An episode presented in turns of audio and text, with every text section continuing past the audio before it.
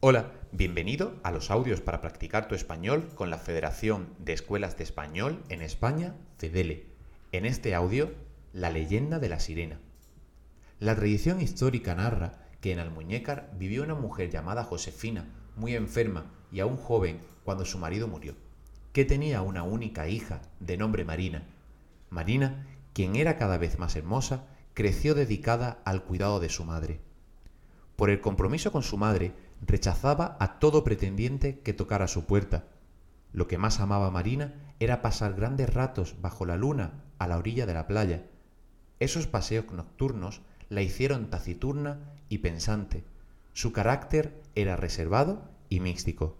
En el pueblo la daban por loca. Un día su madre le preguntó la razón por la que daba tantos largos paseos por la noche, a lo que ella respondió que salía al encuentro de su amado el mar. Su madre, encolerizada, le auguró que de seguir así se convertiría en un pez. Poco tiempo después, Josefina murió y Marina, luego de dar sepultura a su madre, se dirigió al mar, donde entró para no salir jamás. Dicen que cada noche de luna llena de junio, sobre el peñón se deja ver la figura de una joven y hermosa sirena observando el horizonte, disfrutando de las estrellas de plata en el firmamento y del ruido del romper de las olas, olas con las que inmediatamente desaparece. Esta ciudad no solo tiene leyendas interesantes, sino que también es un lugar perfecto para aprender español. Puedes hacerlo en la escuela de Tropical Coast, situada en Almuñécar.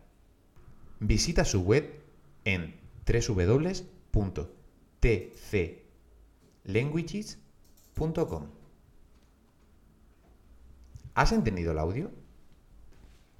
¿Cómo consideraban en el pueblo que era Marina? ¿Una loca? ¿O una muchacha muy inteligente? ¿Por qué paseaba la muchacha? ¿Por ver el mar? ¿O por ver la luna?